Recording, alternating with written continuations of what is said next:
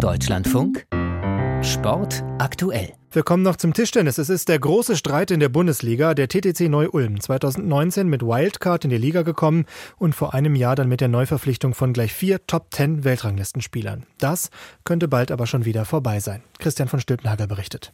Im Januar haben Truls Mödegård und Ling Yunju für Vereine aus Schweden und Japan gespielt, was laut den Verträgen der Tischtennis-Bundesliga verboten ist.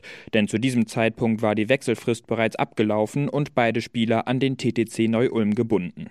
Beide Spieler wurden deshalb mit einer Geldstrafe belegt und für zehn Partien gesperrt, beginnend ab der nächsten Spielzeit. Für die kommende Pokalsaison, in der die Spieler beim Titelverteidiger vor allem eingeplant waren, würden sie so ausfallen.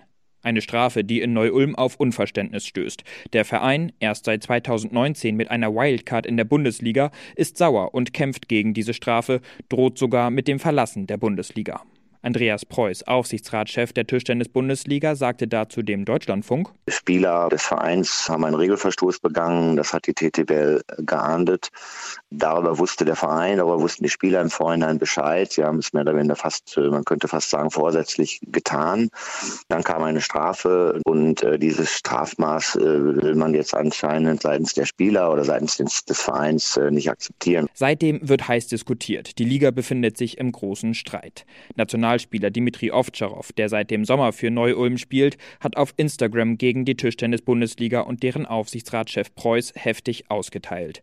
Er warf ihm einen Interessenskonflikt vor, weil er gleichzeitig auch Chef von Konkurrent Borussia Düsseldorf ist. Der Aufsichtsrat, das sagt der Name schon, gibt Rat, führt Aufsicht.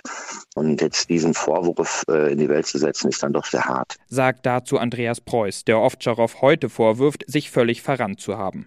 Inzwischen hat Ovtcharov seinen Post gelöscht und ohne den Namen von Preuß neu veröffentlicht.